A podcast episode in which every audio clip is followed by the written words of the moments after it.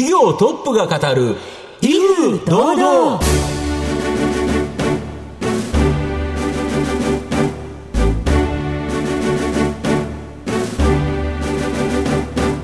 毎度相場の福の神こと藤本信之です。アシスタントの飯村美希です。この番組は巷で話題の気になる企業トップをお招きして番組の指揮者的役割である藤本信之さんが独特のタクトさばきでゲストの人となりを楽しく奏でて紹介していく企業情報番組です。今週もどうぞよろしくお願いいたします。本日も素敵なゲストをお招きしてお送りいたします。どうぞ最後までお楽しみください。この番組は企業の情報システムのお困りごとをアウトソーシングで解決する IT サービスのトップランナーパシフィックネットの提供でお送りします企業トップが語る威風堂々。それでは本日のゲストをご紹介します。証券コード9170名称メイン上場。声優工業株式会社。代表取締役社長。細沼正人さんにお越しいただいています。細沼さん、本日どうぞよろしくお願いいたします。よろしくお願いします。ます。声優工業株式会社は東京都あきる野市に本社があります。オンリーワンの技術開発を絶え間なく提案し、地球環境に貢献する企業です。それでは、細沼さんの方からも簡単に御社のことを教えてください。声優工業では、建設事業、環境事業、環境エンジニアリング事業を行っております。建設事業では国土交通省や東京都の土木工事を主に、舗装工事を得意として都内のインフラ工事を行っております。環境事業では都内の再開発工事から出てくるコンクリートの瓦礫や汚泥、汚染土壌のリサイクルを行っております。またその際に必要となる土や水の分析、土壌汚染のコンサルなどを環境エンジニアリング事業で行い、ワンストップサービスを提供しております。ありがとうございます。また事業内容については後ほどじっくりと伺わせていただきたいと思いますが、えまずは、太沼さんの自己紹介を兼ねまして、しばし質問にお付き合いをいただければと思いますので、どうぞよろしくお願いいたします。はい。えー、それでは細沼さん、生年月日を教えてください。1967年6月5日、福生市生まれの56歳でございます。はい。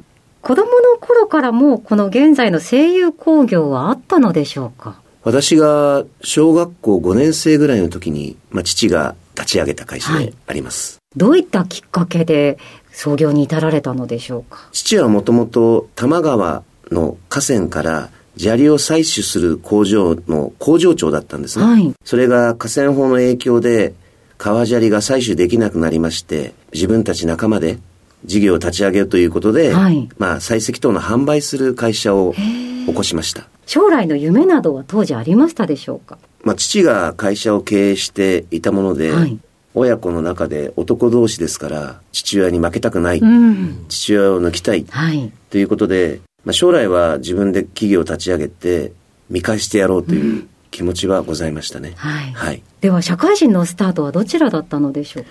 まあ、あの、私は大学卒業してバブルの頃だったものですから、大きなお金が動く不動産業に就職しました。はい。何年ほどお勤めだったのでしょう？あの、3年半と短い期間だったんですけれども、はい、まあ、ちょっと事情がございまして、はい、まあ、会社を離職することになりました。それで声優工業に入られたということですか？そうです。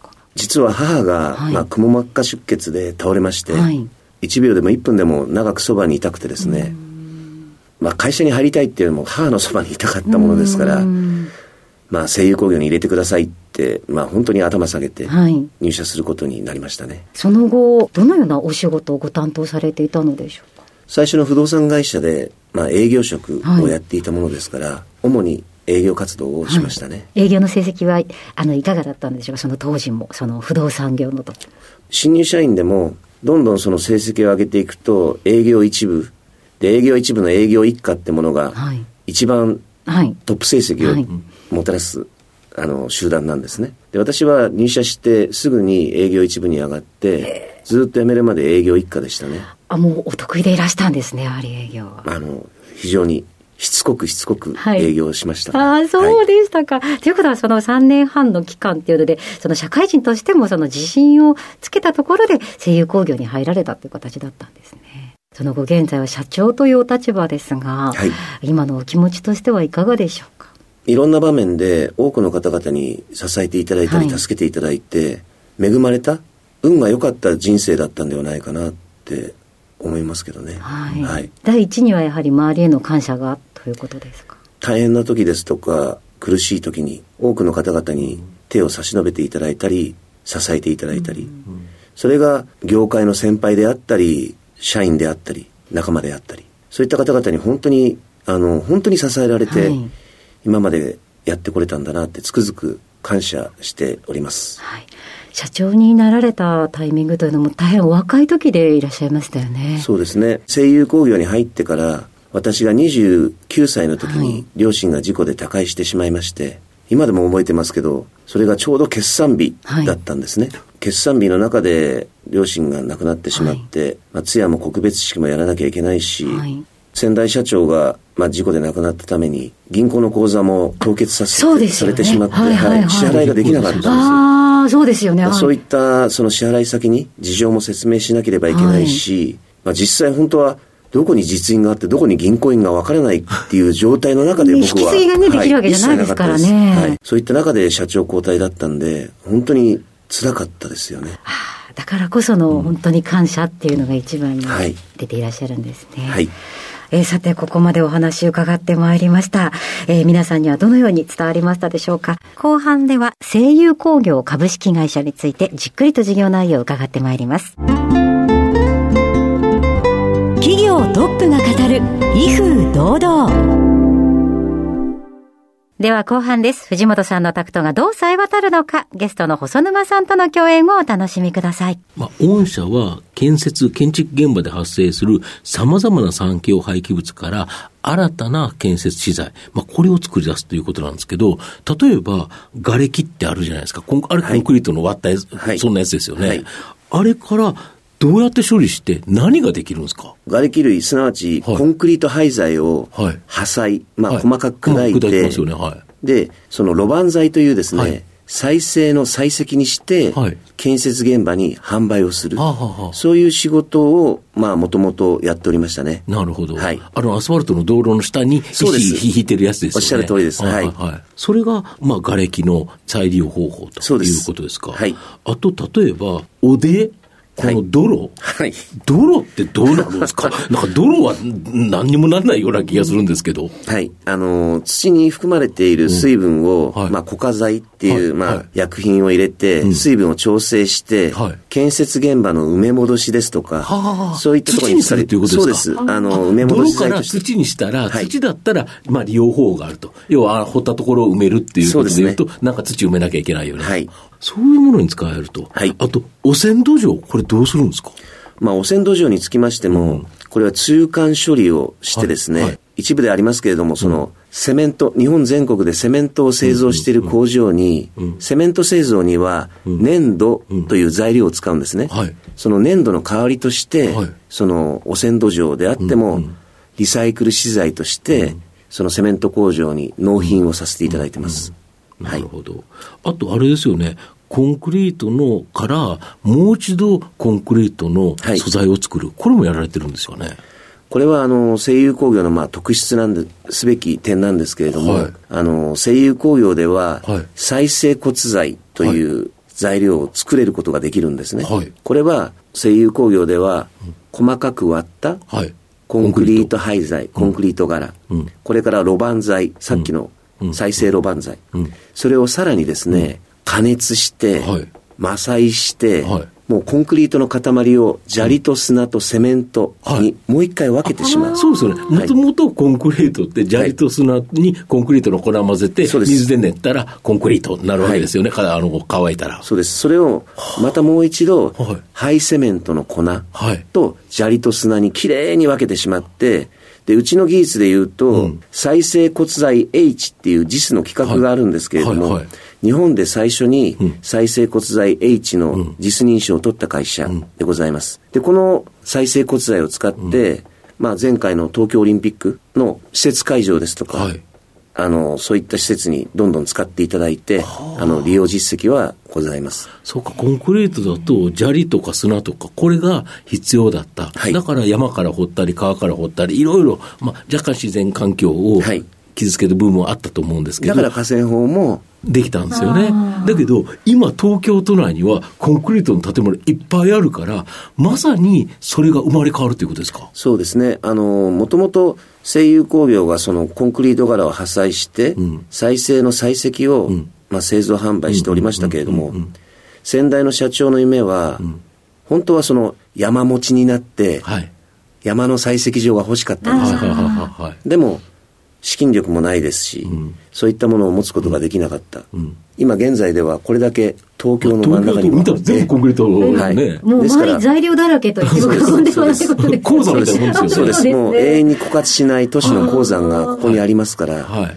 ここから出てくるコンクリート廃材は、はいきれいにしっかりと品質管理すれば、再生骨材として、はいもう一度何度でもコンクリートに生まれ変わることができるんです。そういった技術を声優工業では持ってございます。あと、東京都が東京湾岸に作った東京スーパーエコタウン、ここに処理施設を持ってて、はいい、わゆる国策などの都策に乗ったような企業ということですかね。もともとそのスーパーエコタウンうん。は、まあ、東京都の事業なんですけれども、そのエコタウン事業というのは、国の都市再生プロジェクトで一致してはい。施行されたもので、うん47都道府県で全てにエコタウンを作りましょう。あそうなんですか。はい。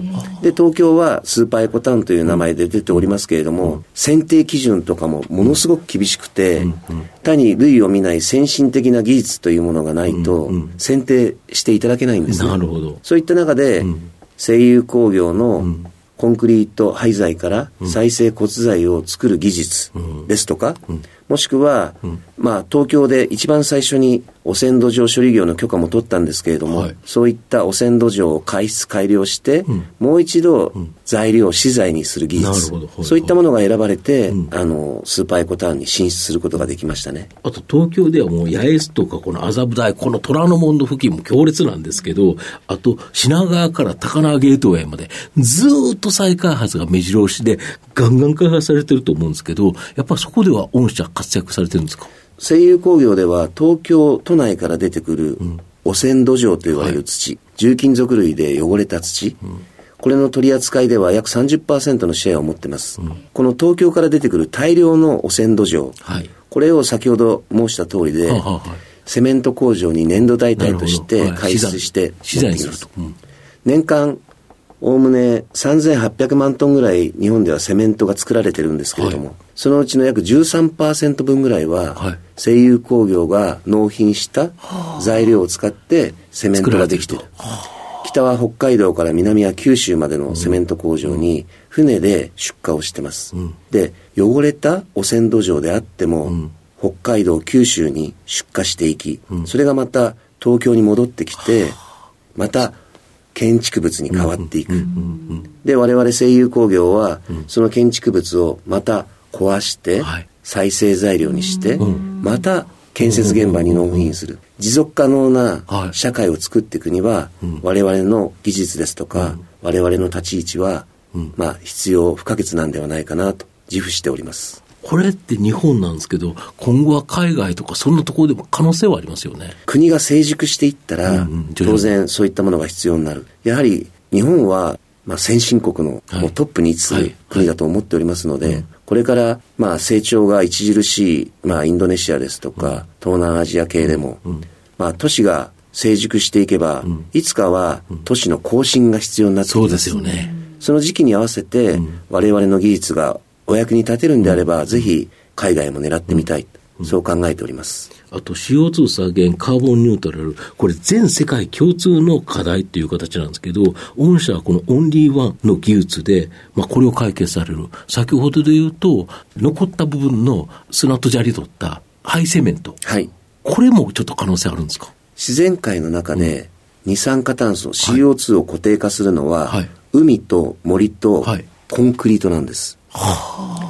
で、コンクリートの表面積を我々は塊からどんどんどんどん壊していきます。はい細かく砕いていきます。はい摩擦します。はいそうすると、コンクリートの表面積がどんどんどんどん暴露されて。ますますでかくなりますよね。はい、でかくなりますね。圧倒的に。そうしていくと、フレッシュな、そのコンクリートの面が新規に出てきますと、はい、コンクリートの表面積っていうのは、はい、セメント水和物。はい、ここに二酸化炭素が固定されると、はい、炭酸カルシウムという成分に変わるんですね。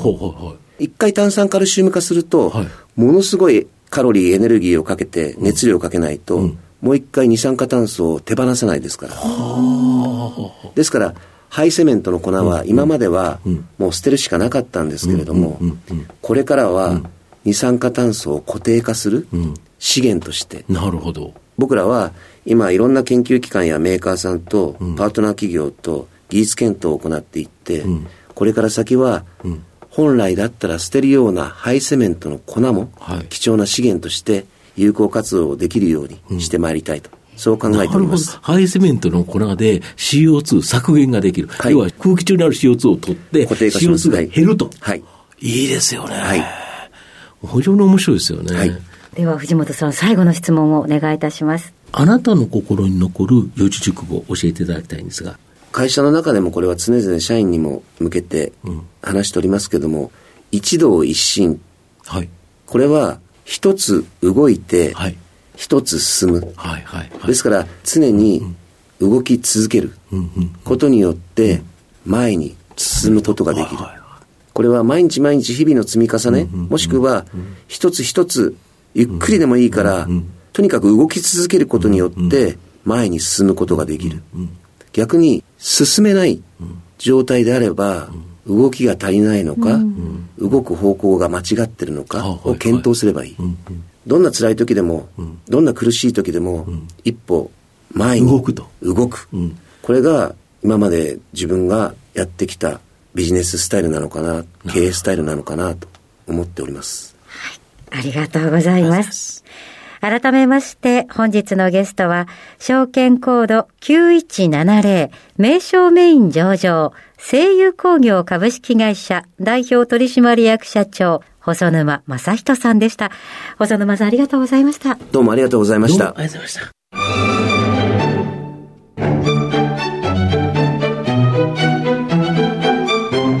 企業トップが語る威風堂々